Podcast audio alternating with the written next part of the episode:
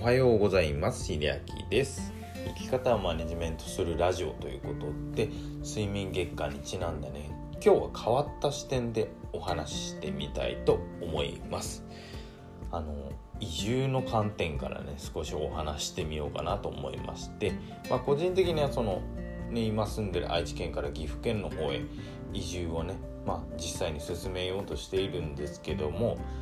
まあその上でですねやっぱり刺激を減らしたいなと思ってやっぱり移住を考えたんですけどもあの、ね、こんなところにもちょっとね睡眠に関係してくるお話があるんですよ。でまあ僕としてはまあここ何年10年か20年の間にもっと都会から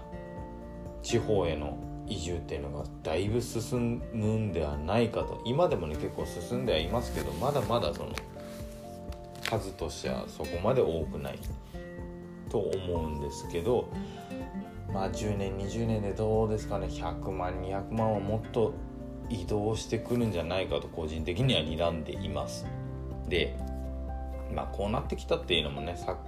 昨今のコロナ禍とかね結局あのリモートワークとかその場所にその土地にいなくても仕事ができるみたいなねそういう働き方っていうのがだいぶ変わっなその変化が入ってきています。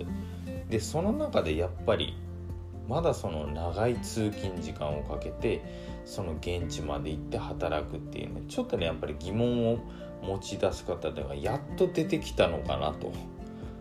でですねここで面白い結果なんですけどもまあ睡眠時間ですね。まあ世界的に見ても日本って睡眠時間はすごく短くてちょっとねあの面白いデータがあるんですよ。でこの面白いデータあの布団の西川ですね。多分お聞きになられたことあるんじゃないかと思います。あの名前はね。で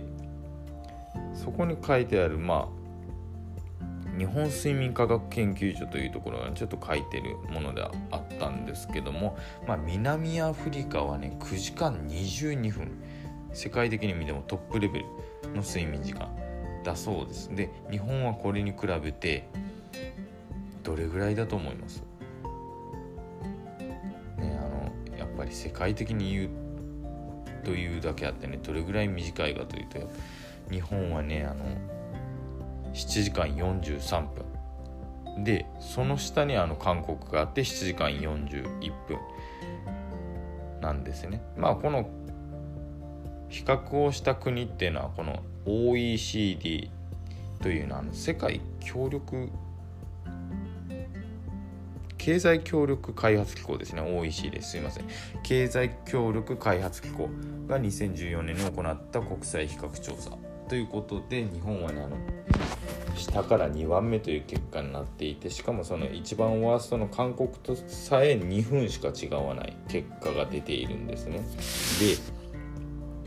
もっと面白いデータがありまして日本都道府県別でもねこれ違うんですよやっぱ睡眠時間が。で最も長いのが秋田県の8時間2分で最も短いのが神奈川県で7時間31分ということでまあ都道府県で比べても30分以上の差が出ていると。で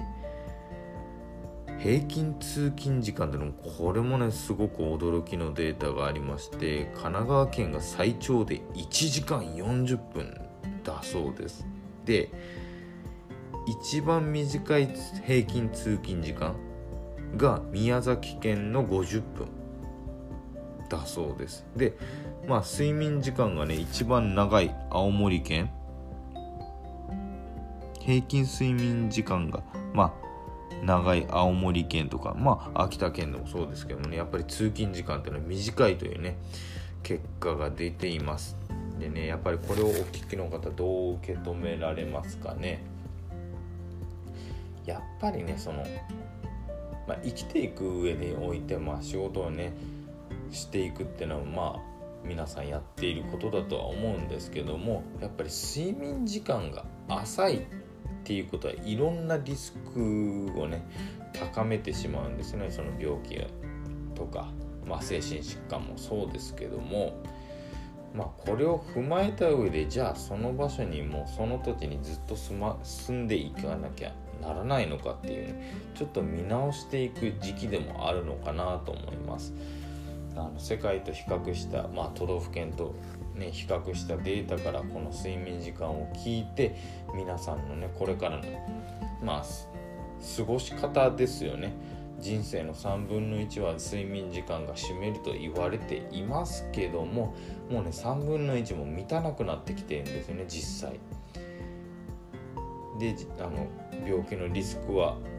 上がっていくしまあ人生の満足度としてもねやっぱり睡眠時間ってね比例してねあの低くなっていくんですね。なのであのこれを聞いておられる方々の睡眠を決してあのないがしろにしないこととあと自分がやっぱ慣れてしまっているその通勤時間とかでもそうですけどもあの要因っていうのねあの当たり前だと思わずにそこから少し変化を加えてあげる改善してあげるっていうね意識を是非持っていただけたらなと思った今日のこの放送でしたということでねあの睡眠時間を比較した結果いろんなことが分かったよというお話をさせていただきました。まあ自分の体とかね頭のこともそうですけども頭の中とかあの脳内でもね結構な異常がね出てきますけどもねやっぱりその僕の放送においてはメンタル疾患っていうのはね睡眠とすごく深く関わってきますので是非意識してあの自分の働き方とか、まあ、自分の住んでるとこもそうですけどもねこうじゃなきゃいけないというね常識を取っ払って自分の、まあ、体の回復脳の回復メンタルの回復に当てる時間をね是非設けていただけたらと思います。それではまた。